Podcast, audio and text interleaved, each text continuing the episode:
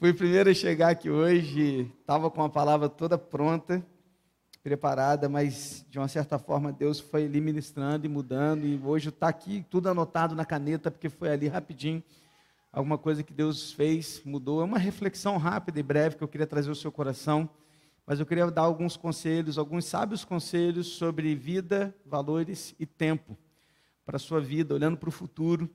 Pensei em trazer uma palavra olhando para o futuro da igreja, porque a gente tem muitos planos e sonhos que serão compartilhados com vocês em dias, mas não para hoje. Hoje eu queria falar ao seu coração.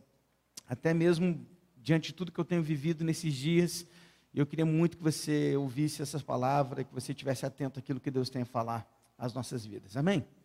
Vamos orar? Deus,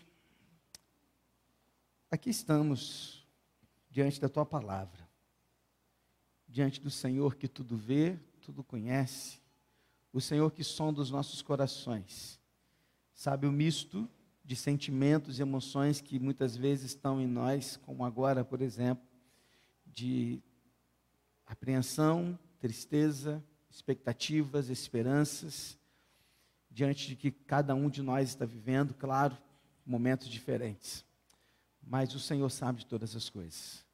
Usa tudo isso para que no processo dessa palavra tudo faça sentido e que a gente aprenda à luz das Escrituras. E a única voz que seja ouvida nessa manhã seja a do Senhor.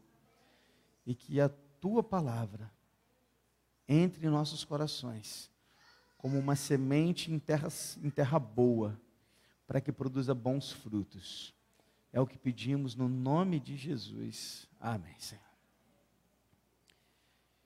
Tem um livro do Billy Graham chamado Caminho de Casa. Caminho de Casa, um, se eu não me engano, é o último livro que ele escreveu, se eu não estiver enganado. E nesse livro eu me deparei com uma frase, com uma ilustração que eu gostei muito, que eu queria compartilhar com você. Primeira frase que diz assim: Não se mede uma vida por sua duração, mas pela sua doação. Não se mede uma vida pela sua duração, mas pela sua doação. O quanto você doa, é aí, é aí que é medido a sua vida. O quanto que você deixa para o próximo, o quanto que você se entrega, o quanto que você doa ao Senhor e àqueles que estão ao seu redor. Há uma outra ilustração interessante, até engraçada, quando você lê o livro, que diz que um oficial de polícia parou, mandou uma senhora de certa idade, de aparência é, já idosa, encostar o carro porque ela estava ultrapassando o limite de velocidade daquela rua, daquela via. E o senhor que estava ao lado dela, seu marido, né, seu esposo, também de tenra idade, já idoso, quando o seu guarda o parou e falou assim: A senhora viu que a senhora está acima da velocidade? E ele, o senhor ao lado, riu e disse: Ô oh, meu jovem, estamos correndo para chegar antes que a gente esqueça para onde estamos indo. Porque senão a gente vai esquecer em algum momento para onde estamos indo. Então estamos correndo por causa disso. A questão, queridos, é que muitas vezes na vida nós estamos assim, correndo, desesperados, talvez porque estamos numa expectativa de alcançar algo que estava no nosso coração, mas será que é realmente para lá que estamos indo? Para onde estamos indo? Às vezes eu paro algumas pessoas e pessoas que estão passando alguns momentos difíceis, tudo, pergunto, e como é que está? Aí a pessoa fala assim, ah, está indo. Eu pergunto, mas está indo para onde? Porque está indo, ok, está indo aquela resposta do tipo, estou levando. Mas para onde? Qual é o propósito? Para onde estamos indo? Qual é o objetivo? Ao olhar para um ano novo, para a vida, para os valores, para o tempo. Sabe, eu tenho aprendido e refletido muito nesses dias sobre o que é, o que tem preço e o que tem valor. Sabe, o, o, que realmente vale a pena, aquilo que muitas vezes, quando você está numa situação como essa, você não pergunta, você não pensa naquilo que é o preço, você quer que as coisas se resolvam. E, e muitas vezes a gente se perde nessa inversão. E a gente dá muita ideia e muito valor para aquilo que tem preço, enquanto que deveríamos estar dando valor que realmente é de valor. E olhando para Eclesiastes capítulo 11, eu queria compartilhar com você alguns versículos e a partir da leitura desses textos, desses versículos, que o, salmi, o salmista, não, perdão, o sábio autor de Eclesiastes, é, muitos defendem que é Salomão, embora eu entendo que Salomão não o escreveu por inteiro, mas é o responsável por ter aqui essa autoria do livro de Eclesiastes. E, e é um livro tão, alguns momentos azedo, né? Se você já leu Eclesiastes, ele fica, ah, tudo é vaidade, ah, a vida é isso e não tem sentido. Aí, sabe, meio que azedo, assim, meio que tudo que ele olha para a vida, ele vai falando assim, ah, mas é isso, isso, isso, e, ah, mas no final das contas eu vi que nada disso fazia sentido. Mas, ao final de tudo, nos capítulos 11 e 12, ele traz uma conclusão. E eu queria olhar para essa conclusão e trazer rápidos, breves e cinco conselhos, sábios conselhos do autor de Eclesiastes para a nossa vida no futuro, para aquilo que a gente vai viver lá na frente. A gente falou do passado, de se lembrar, de fechar portas, fechar ciclos, de presente, porque até aqui o Senhor nos ajudou, e agora olhar para frente. Que conselhos a gente tem daqui para frente, para aquilo que Deus tem a falar aos nossos corações? Eclesiastes capítulo 11. Eu quero ler os versículos 5 para frente, eu não quero ler o de 1 ao 4, pra, porque eu teria que explicar algumas questões aqui que para esse momento não cabem. Eu quero ir direto para o 5, que já vai nos dar um, uma ideia legal daquilo que a gente precisa falar hoje. Eclesiastes 11, versículos 5 e 6. Deixa a sua Bíblia aberta que a gente vai ler, tá? De acordo com o andamento. Está comigo? Amém? Eclesiastes 11, 5 e 6 diz assim: Assim como você não conhece o caminho do vento, nem sabe como se formam os ossos no ventre da mulher grávida, assim também não entende as obras de Deus, que faz todas as coisas. Semeie a sua semente de manhã e à tarde. Não fique de braços cruzados, porque você não sabe qual irá prosperar, se esta, se aquela, ou se ambas serão igualmente boas. Para um pouquinho aí. Primeiro conselho para o próximo ano, primeiro conselho para algo novo, primeiro conselho para o futuro. Você precisa compreender, entender e ter a consciência de que Deus tem os seus propósitos. Você pode repetir comigo? Vamos lá. Deus tem os seus propósitos. Querido, você precisa entender isso. E entender também que nem sempre saberemos a razão, o motivo dos propósitos de Deus. Assim como nós não sabemos como um vento se forma e para onde ele vai, para onde ele vem, como a sua direção, como diz o texto que acabamos de ler. Assim como é incompreensível para nós na sua mente humana, os cientistas podem explicar, os, as medicina pode falar, mas não tem como reproduzir algo que só Deus fez, que é, por exemplo, a, o início de um feto, uma reprodução humana, quando um bebê começa a se formar no ventre da mamãe, e aquilo ali algo incompreensível, é algo inexplicável, por mais que se tentem explicar, mas não dá. Assim como não dá para entender isso na sua totalidade, nós não saberemos e não entenderemos todas as obras ou, ou, os propósitos que Deus tem diante de todas as suas obras. Versículo 5 diz: não, assim você não entende as obras de Deus que faz todas as coisas. É como se ele estivesse olhando para Eclesiastes 3 e meio que refletindo sobre o que ele disse lá atrás, dizendo: há tempo para tudo debaixo do céu, há propósito para todas as coisas. Deus tem os seus propósitos. Deus tem os seus propósitos. Não entendemos, mas Ele tem.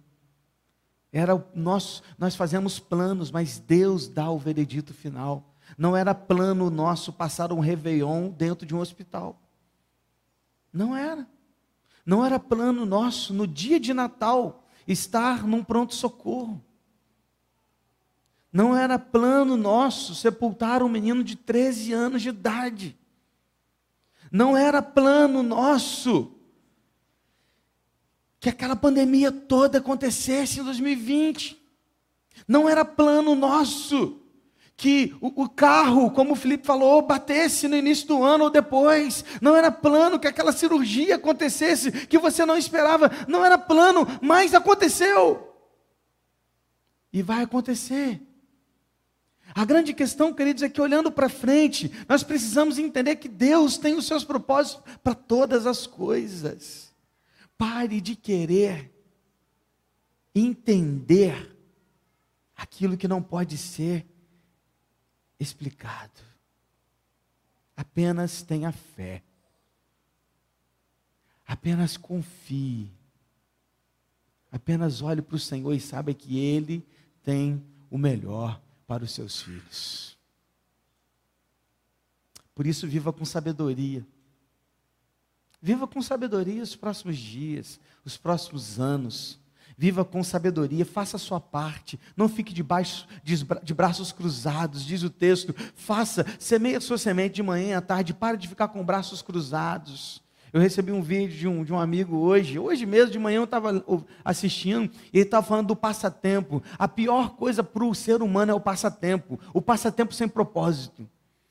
Porque pergunte-se a si mesmo quanto tempo você fica nesse, nesse celular, olhando, olhando, rolando, rolando, passando, passando, e você fica aqui horas e horas e horas, e quando você vê o dia passou, o dia se foi e acabou enquanto que você poderia estar envolvido em algo que realmente importa, lendo a sua palavra, passando tempo com seus filhos.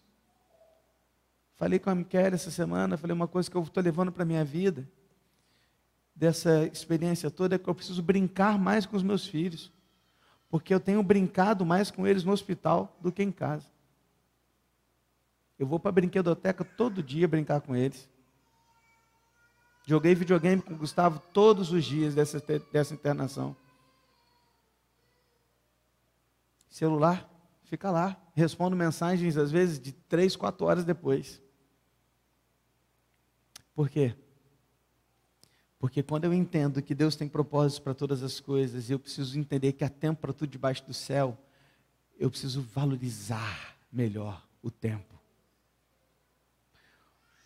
porque um dia nós não teremos mais tempo.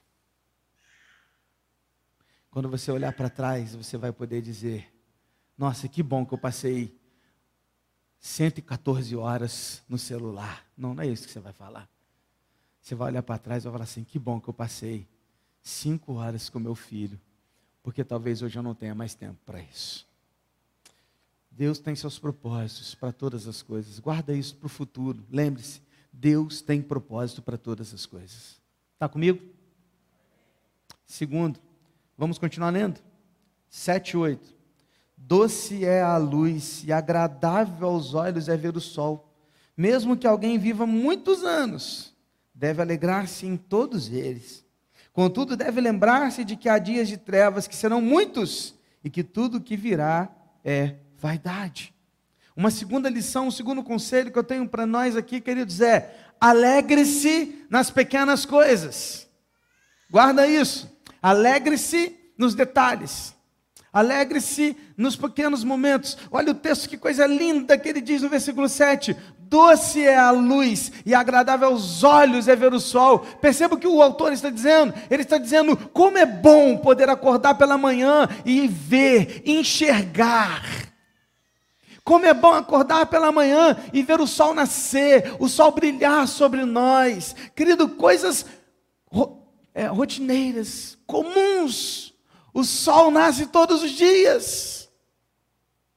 Mas qual foi o dia que você olhou e falou, Senhor, obrigado, porque estou hoje vendo a luz do sol? Qual foi o dia que você agradeceu pelas pequenas coisas?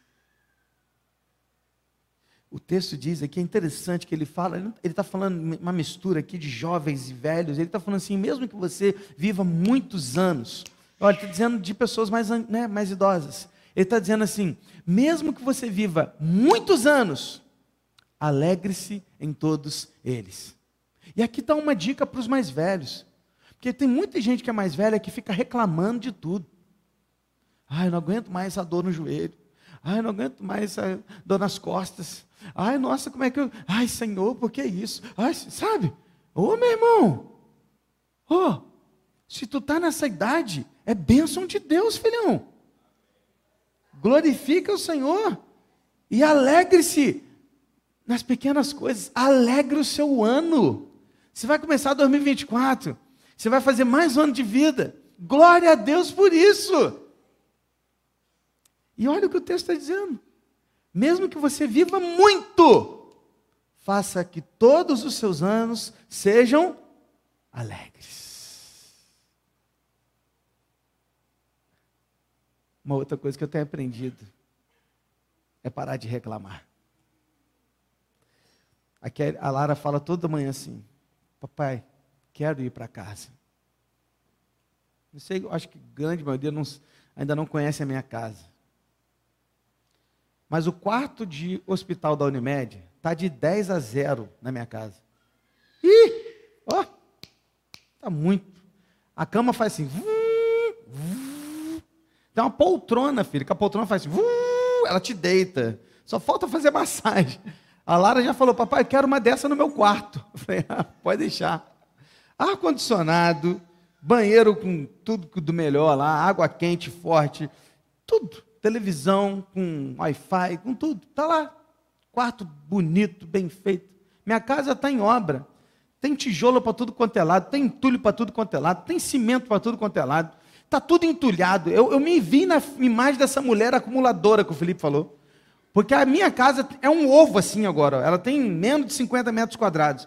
E tem tudo lá dentro, porque a gente veio de uma casa de 100 metros. A gente colocou tudo dentro dela de 50, entulhou um pouco mais, porque eu tive que mexer na minha cozinha, então minha geladeira está na sala, o meu sofá fechou a porta. Ih, você não tem noção, mano. Você tem noção. Mas sabe onde que a gente quer estar? Tá? Em casa. Em casa. Por quê? Porque a gente aprende a valorizar pequenas coisas. E é isso que eu queria que você levasse para 2024. Alegre-se nas pequenas coisas. Por quê? Porque haverá dias difíceis. O texto disse isso também. Não sei se você percebeu. Mas ele falou no finalzinho do versículo 8: deve lembrar-se de que há dias de trevas, e serão muitos. Então o que, que o texto está dizendo? Alegre-se nas pequenas coisas, em todos os detalhes do nascer do sol, porque haverá dias de trevas. E eles virão. Ele não mente para gente. Eles chegarão. Então, quando eles chegarem, e eles vão chegar, chega para mim, chega para você, chega para todos nós. Quantidade de sepultamento que eu fui esse ano não está no gibi. O Vaguinho começou a contar início do ano e depois parou. Falou, pastor, não dá, vou parar. Você não tem noção. Dias maus, dias de trevas. Por isso, alegre-se nas pequenas coisas, porque dias ruins também virão. Está comigo? Terceiro, vamos lá? Versículos 9. Versículo 9.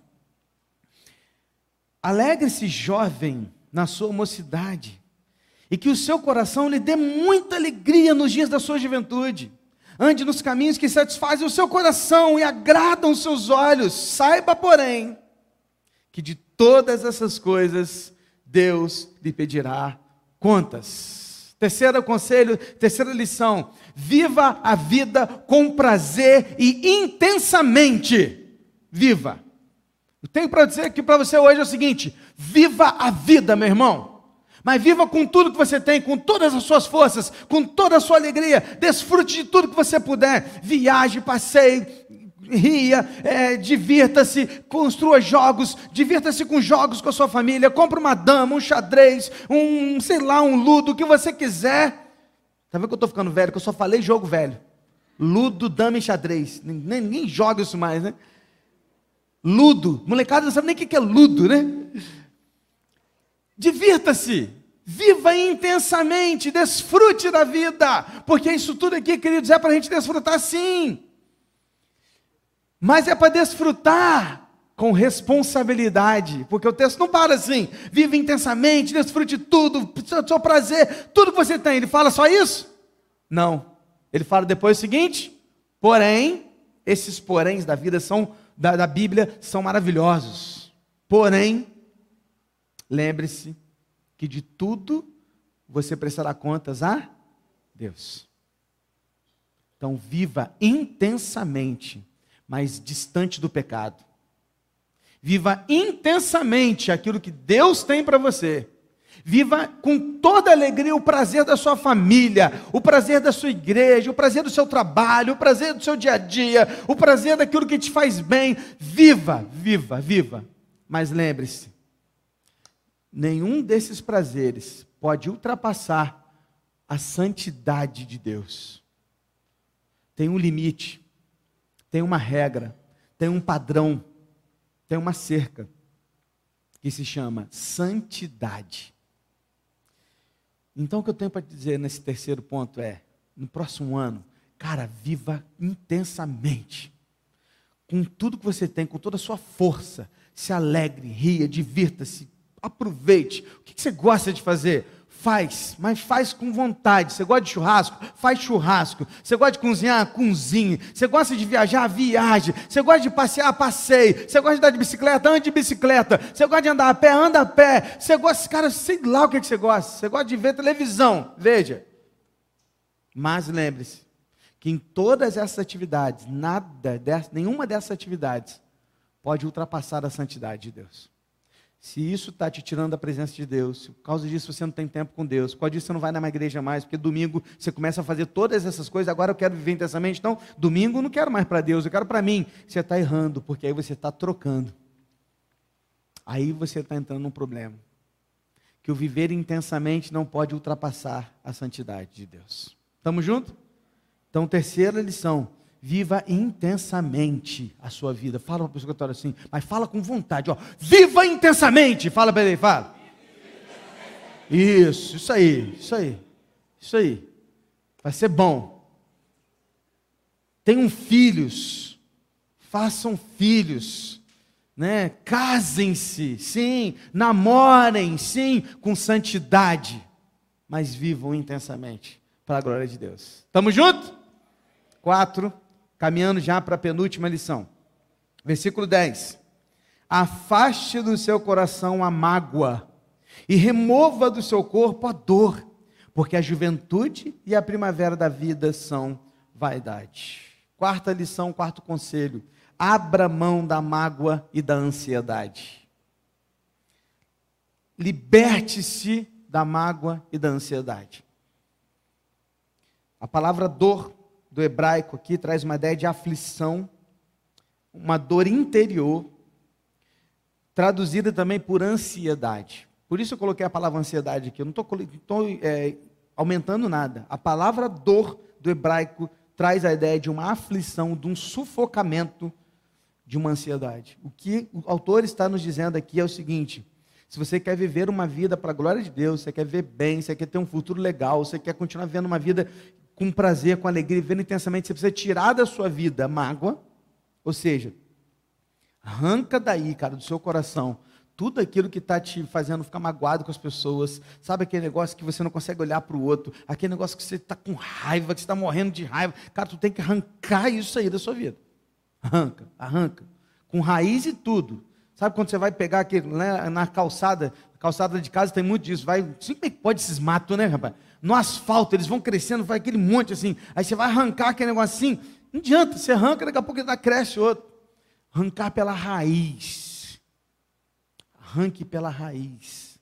Jogue fora.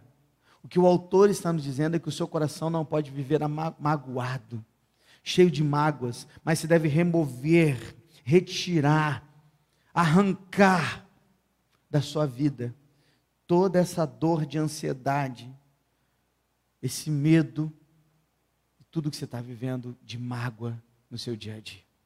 Querido, presta atenção. O que você tem é hoje. Você não pode viver no futuro, porque viver no futuro é ansiedade. Você também não pode viver no passado, porque viver no passado é depressão. Quando você começa a olhar para trás, você fica assim, ai, ai, ai, olhando para trás, só lembrando do que traz, e você vai ficando em depressão. O que você tem é o hoje. E quando você olhar para o hoje, você deve pensar o que quero carregar hoje. Porque eu só tenho hoje para viver. Eu fico pensando assim: se eu tivesse uma mochila para carregar algumas coisas da minha vida, o que eu levaria comigo? Você só pode levar algumas coisas. dentre essas coisas, quero dizer emoções e sentimentos. Você acha que vale a pena tirar a alegria para colocar a mágoa? Você acha que vale a pena tirar a, a sei lá, a paz para colocar a ansiedade? O que o autor está dizendo é o seguinte: você quer começar bem? Você quer viver bem? De tudo que ele escreveu, e ele escreveu muito, sobre vida, sobre vaidade, sobre as coisas que não têm sentido, sobre trabalhar, correr atrás do vento, sobre tudo. Ele está dizendo o seguinte: olha, arranque a mágoa do seu coração e não viva ansioso com o dia do amanhã, porque o ansio, a ansiedade não vai te trazer nada, não vai aumentar nem um côvado, ou seja, nem um centímetro na sua vida. Não vai. Vivo hoje. Vivo agora. Abra a mão da mágoa e da ansiedade. Quantas pessoas estão magoadas, magoadas? Quantas pessoas amarguradas? Quantas, queridos, quantos, quantos, quantos? Que difícil que é para ver uma vida assim, queridos. Você vive, sabe, pesado o dia todo. Para com isso. Isaías 53 diz que Jesus levou para a cruz todas essas coisas. Acabe com isso da sua vida. Viva para Cristo, intensamente para Ele. E arranque da sua vida essa mágoa e essa ansiedade. Para a gente terminar. Quero fechar lendo o capítulo 12, versículos 1 e 2. Lembre-se do seu Criador nos dias da sua mocidade, antes que venham os dias maus e cheguem os anos em que você dirá: não tenho neles prazer.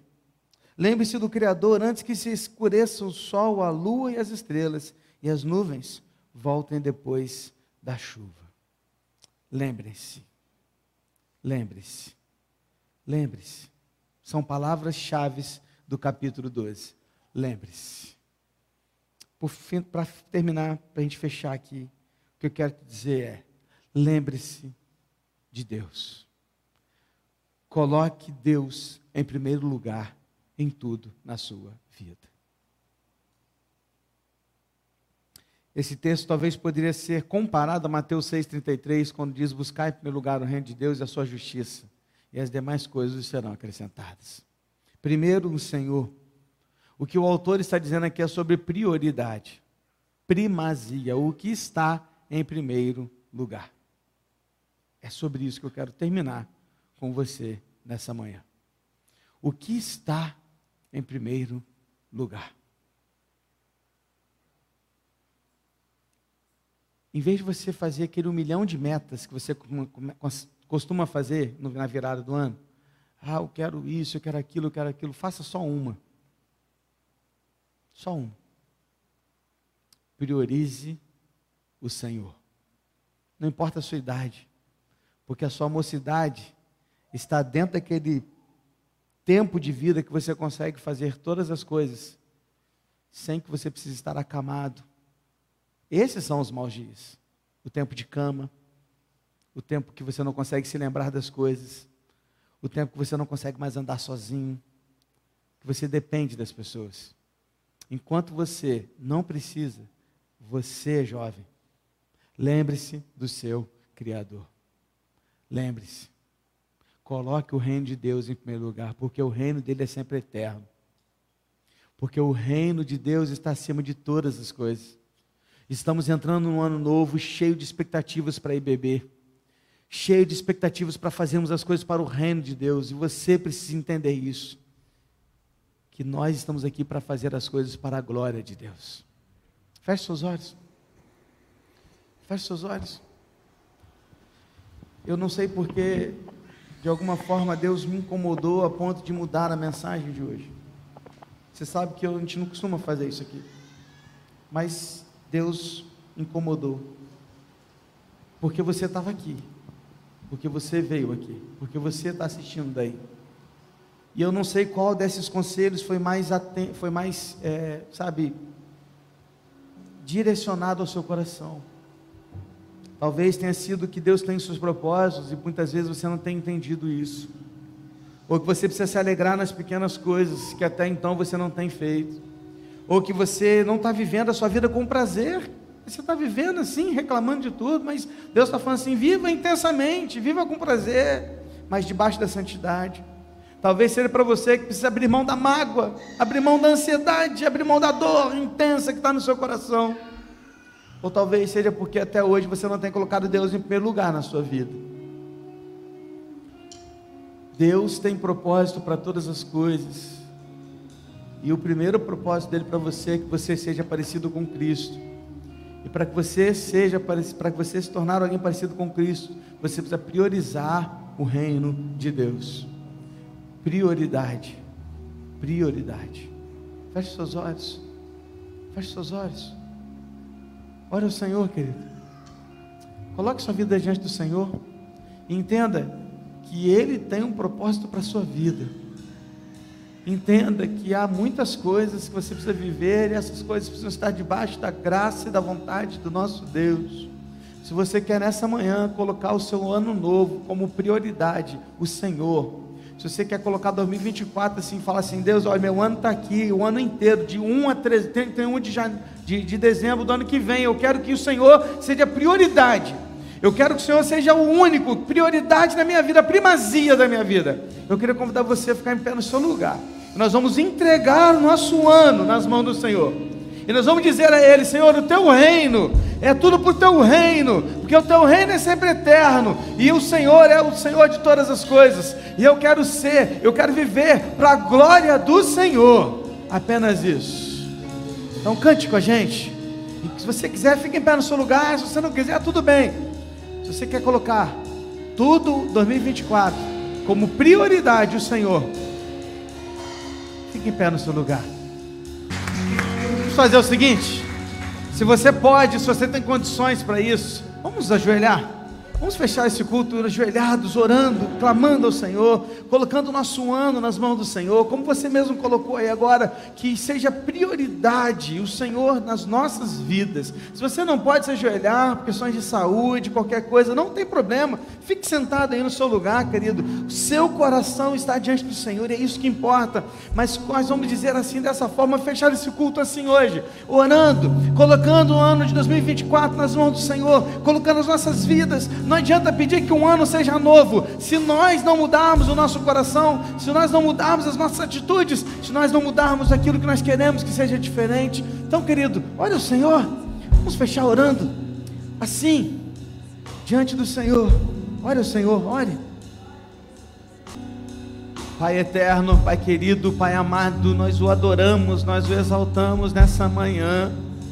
E nós queremos dizer, Deus, finalizar esse culto dizendo isso, Deus que o Senhor é o nosso Rei, que o Senhor é o nosso dono, que o Senhor é o nosso Pai e que nós estamos diante de Ti e nós confiamos em Ti e que nós temos a certeza que o Senhor tem os propósitos certos para cada momento, para cada situação, para cada circunstância e nós queremos, ó Deus, apenas confiar no Senhor, de que quando a tempestade vier, o Senhor está conosco, de quando, Deus, as coisas ficarem complicadas, o Senhor estará conosco, de quando, Deus, a gente não entender, estando diante de um mar fechado, saberemos que o Senhor está diante de nós. E que o Senhor está usando todas essas coisas para nos forjar, nos formar ainda mais parecidos com Cristo.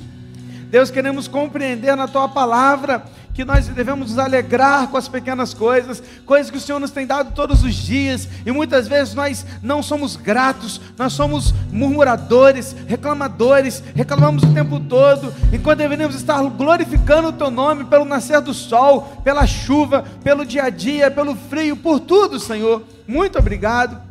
Queremos, ó Deus, arrancar das nossas vidas as mágoas, a ansiedade, a dor, aquilo, Deus, que tem nos influenciado negativamente. Tira de nós, ó Deus, os pensamentos maus, os pensamentos ruins. Deus, tira de nós qualquer mágoa, qualquer amargura, Senhor. Limpa os nossos corações, liberta-nos dessas coisas, porque conhecendo a tua verdade, a tua verdade nos faz livres. Então, Deus, nos livra de tais coisas queremos carregar apenas o teu amor, a tua paz, queremos carregar, ó Deus, a tua bondade, queremos que o fruto do Espírito seja algo visível, notório nas nossas vidas.